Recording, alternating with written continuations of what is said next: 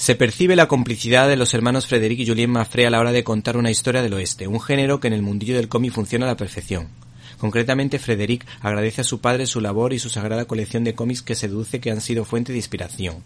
El caso es que el título, El sepulturero, el borracho y el asesino, recuerda al spaghetti western o a las películas de artes marciales, pero su enfoque, por otra parte, eh, suena al western más clásico. El caso es que utiliza a un personaje marginal como un sepulturero, haciendo las veces de detective, que ama la literatura de Poe, Shakespeare, Cervantes o a la Biblia y curiosamente recita un poema de Víctor Hugo al que relaciona con la época en la que vive. Bueno, Caín vuelve a matar a Abel y huye de Dios. ¿Te está gustando este episodio? Hazte fan desde el botón apoyar del podcast de Nivos.